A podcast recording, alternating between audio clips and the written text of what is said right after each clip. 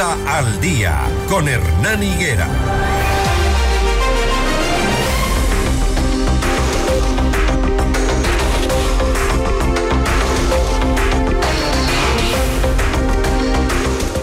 Seis de la mañana, 26 minutos, solo 10 de las 19 preguntas que el Ejecutivo había enviado a la Corte Constitucional para su posible inclusión en una consulta popular recibieron dictamen favorable del organismo.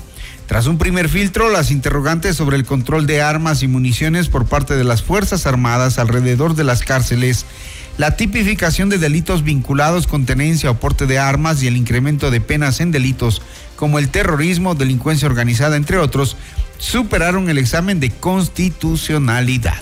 Está con nosotros el doctor Jorge Benavides, decano de la Escuela de Gobierno del Instituto de Altos Estudios Nacionales IAEN. Doctor, ¿cómo le va? Buenos días. Buen día, Hernán. Gracias por la invitación. Un cordial saludo a las personas que siguen esta entrevista. Bueno, de 19 pasamos a 10 preguntas, pero algunas de ellas eh, la Corte Constitucional se ha permitido hacer una explicación, por ejemplo, tenemos las, las, las preguntas en las primeras, de las primeras que envió el presidente, la 1, la 3, la 8 y la 10. Esas son las que no recibieron el aval de la Corte Constitucional y que se quedan fuera de la consulta porque eh, algunas cosas ya se están aplicando, ¿no? Y también porque se hacen algunas sugerencias de revisión, doctor. Sí, en efecto, como usted señala, Hernán, de las 19 preguntas que fueron remitidas por parte de Presidencia de la República, solamente 10 han obtenido el aval en este primer momento de control constitucional. De hecho, siendo un poco más eh, riguroso en el análisis, diríamos que realmente las seis preguntas de consulta popular ya han pasado este filtro de primera revisión y cuatro de ellas que suponen enmiendas constitucionales pasan a una segunda fase de modificación y una segunda fase de control constitucional de cara a un potencial referéndum por parte de los ciudadanos. En resumen, ¿qué se dijo de las primeras iniciativas que había enviado la presidencia de la República? Que muchas de ellas no suponían cambios específicos y situaciones concretas. Una consulta popular para ser llevada a cabo según las normas que regulan el control que lleva a cabo la Corte deben producir efectos concretos.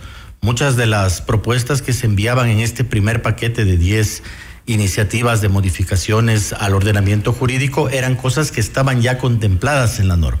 Y en ese sentido la Corte Constitucional no dio luz verde para que continúen este proceso de consulta popular. Hay preguntas que, por ejemplo, señalaban que si se está o no de acuerdo en que se enmiende la Constitución y se reforme la ley orgánica para el tema de la extinción de dominio, para que se permita despojar a los delincuentes de los activos de origen ilícito, delictivo injustificado, conforme se detalla en el anexo. La Corte consideró que la modificación no procede de enmienda en un tema que ha sido debatido en el país.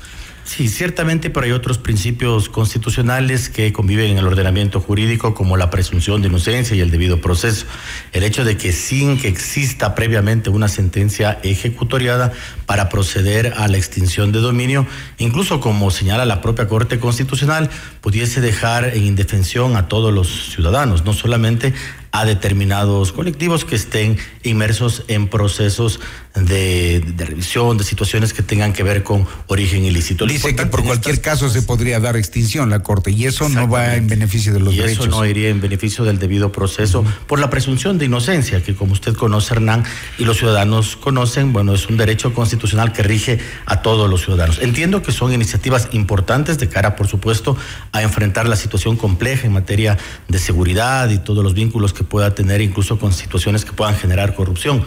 Pero es evidente también que eh, la obligación de la Corte en estos casos es realizar control para que lo que se pregunta primero garantice la libertad del elector y segundo que obviamente los contenidos que se pregunta a la ciudadanía sean conformes a la Constitución.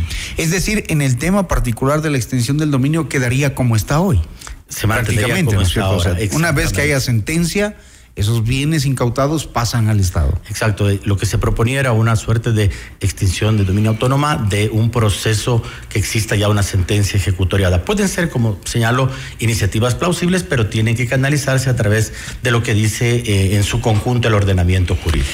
Nos preguntaban o se intentaba preguntarnos si estamos de acuerdo con que se evalúe los servidores y servidoras de la función judicial, incluyendo una auditoría a sus declaraciones patrimoniales. La Corte allí dice que las atribuciones para hacer esas evaluaciones eh, de forma periódica y la auditoría de sus declaraciones está establecida en norma expresa eh, me parece que es la Contraloría la que hace eso. Exactamente. Por no mandato constitucional y legal, la Contraloría General del Estado se encarga de todo el proceso de control de recursos públicos, así como de gestión.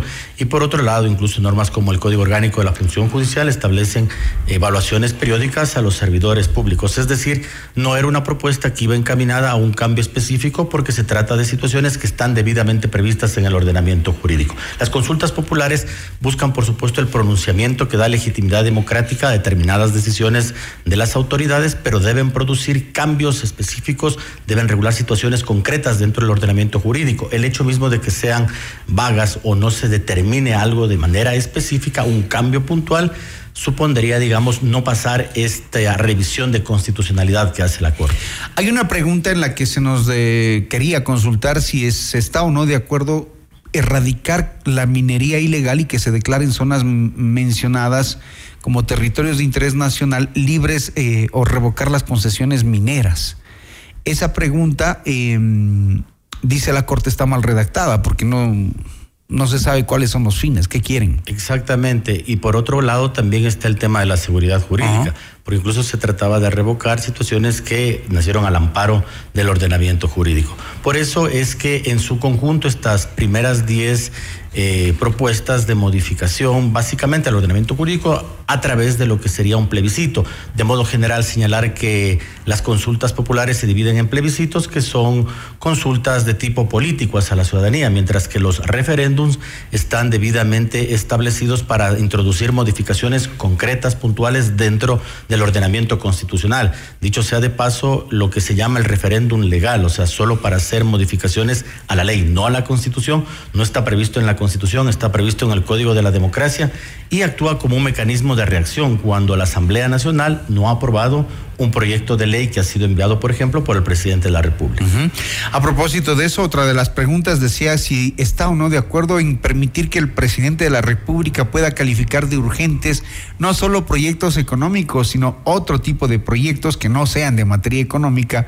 Eh, y la Corte Constitucional le dijo no, porque no procede, porque esto eh, quieren hacerlo a través de enmienda y eso no es posible. Sí, en efecto, me parece que es clave lo que usted señala, Hernán, respecto a esta pregunta, porque por un lado ha sido una constante en los análisis constitucionales que no se hacen solo en las universidades, sino que de modo general se escucha por parte de actores políticos, por, periodistas y por la comunidad en su conjunto de que Ecuador vive un sistema de presidencialismo reforzado, es decir, que el presidente es fuerte en competencias dadas por la Constitución. Si se abre la posibilidad incluso de que envíe proyectos económicos urgentes que tienen como característica que sean discutidos en 30 días y que se abra a todas las materias posibles. Imagínense, incluso el espacio de la discusión democrática en la Asamblea Nacional se vería seriamente eh, morigerado respecto de la posición que tendría hegemónica el presidente de la República. En ese sentido, incluso en, unos análisis a priori, lo que se señalaba es que tal vez por la coyuntura hubiese sido que de parte de presidencia se delimite la posibilidad de enviar proyectos económicos urgentes,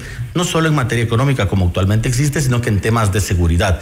Pero la forma en cómo fue concebida la pregunta de dejarlo completamente amplio, de que pueda presentarse proyectos urgentes en cualquier materia, sin duda eh, fortalece aún más la figura del sistema presidencial en Ecuador. Ahora con, eh, con esta merma de las preguntas de la consulta popular, eh, ¿qué le queda al gobierno? Porque hay, hay voces que dicen incluso que se debería volver a preguntar, enviar otra pregunta sobre el ITT, por ejemplo. Ese tema, bueno, es importante en la medida en que eh, incluso de pronunciamientos que ha realizado el presidente de la República respecto de la necesidad de contar aún con la producción de los recursos, los recursos, el, derecho, el cumplimiento de los derechos, el Estado constitucional para que camines supone recursos. Y el ITT generaba cerca de 58 mil barriles diarios. Y en estimaciones incluso conservadoras se señalaba, por la experiencia que tengo incluso en las empresas públicas, que eh, eh, podía rendir al presupuesto del Estado con cerca de 1.200 millones de dólares.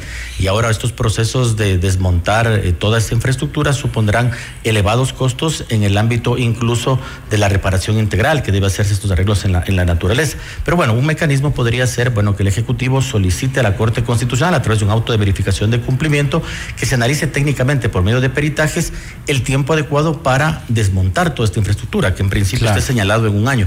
Y otra cosa podría ser también el consultar sobre este tema a los ciudadanos. Mecanismos jurídicos se hizo por medio de una consulta popular y volver a través de un mecanismo jurídico a que, por ejemplo, sean las comunidades directamente afectadas donde quedan estos, estos centros de extracción de petróleo las que tengan la última palabra en estos procesos. ¿Cree que cuando se consultó el país votó a conciencia esto o nos estamos dando cuenta recién de cómo votamos? Ah, ah claro, yo no voté, pero he visto y he escuchado que cómo votamos esto. Otros que dicen que está bien. Sí, me, parece eh, pertinente justamente su, su comentario Hernán, de cara a lo que suponen los ejercicios de democracia directa, o sea, supone por un lado la participación informada de los ciudadanos. Claro. Y cuando hay discusiones que son complejas por la temática, por los temas que representan. Por la confusión de temas. Ciertamente es necesario tener la mayor cantidad de información para tomar una decisión, incluso desde la forma en cómo fue redactada misma la pregunta. pregunta. Hay que tener en consideración de que si bien en su momento hubo una violación de derecho a este colectivo cuando solicitaba que se haga este proceso de consulta, ya fue llevado a cabo todos estos procesos ya en el lugar. O sea, este rato ya estamos ante hechos consumados. Por lo tanto, eh, es importante que todas las medidas que se asuman de aquí en adelante, bueno, se hagan dentro del marco de la Constitución y la ley. Claro. No puedo dejar de preguntarle el tema de IMCO. Usted salió ya del, sector público, me parece, está ahora en el sector eh, privado, en sus actividades eh, personales. ¿Cómo ve el proceso? Este, sí, en efecto salí casi hace dos semanas ya de EMCO una vez que eh, por medio de este proyecto económico urgente en materia energética, se reformó el artículo 7 de la Ley Orgánica de Empresas Públicas y el presidente de EMCO ya no preside todos los directorios. De hecho, incluso EMCO como empresa pública específica ya no era parte de los directorios. Este momento eh, está eh, la empresa pública con su gerente general subrogante llevando a cabo todos los procesos que supone ya el tema de la extinción.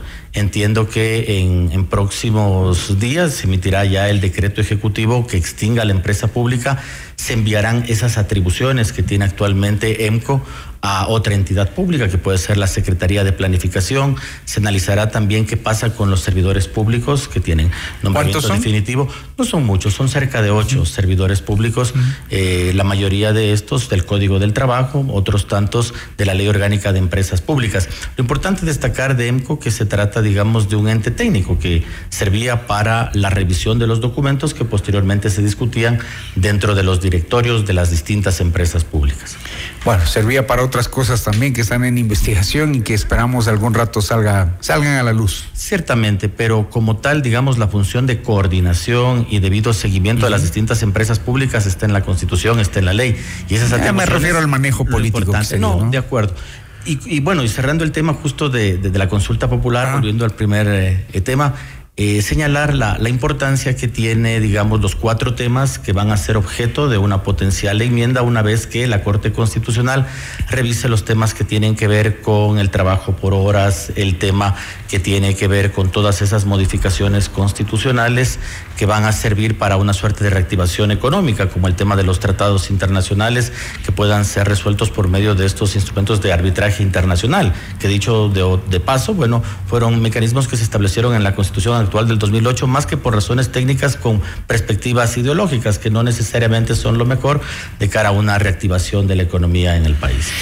Muy bien, gracias al doctor Jorge Benavides, decano de la Escuela de Gobierno del Instituto de Altos Estudios Nacionales IAEN, hablando sobre la consulta popular y las decisiones de la Corte Constitucional que dieron, dieron paso a 10 preguntas de las 19 propuestas por el gobierno. Gracias, doctor. Gracias. Volvemos enseguida con más información aquí en su noticiero Notimundo al día.